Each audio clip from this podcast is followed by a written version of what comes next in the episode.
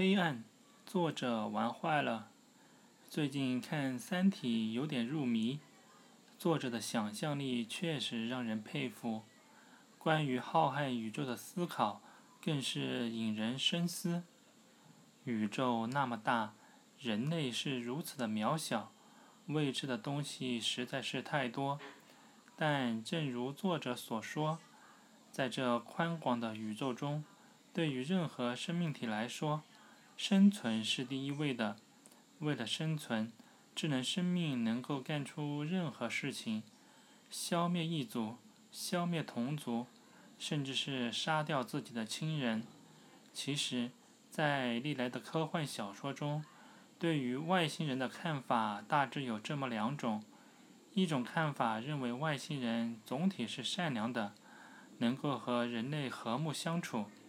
而另一种看法则认为外星人是邪恶的，来到地球就是为了抢夺我们的资源。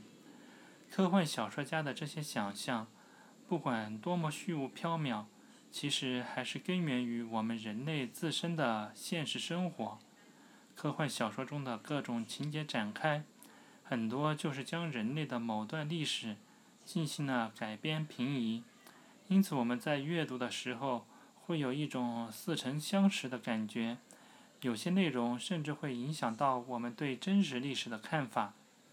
当然，在科幻小说的情节中，也会包含许多黑暗的要素、黑暗的时代，比如屠城般的血腥、中世纪的黑暗等等。人类的进化史虽然是一部不断向前发展的历史，但其中的某些时候。确实是黑暗的伸手不见五指。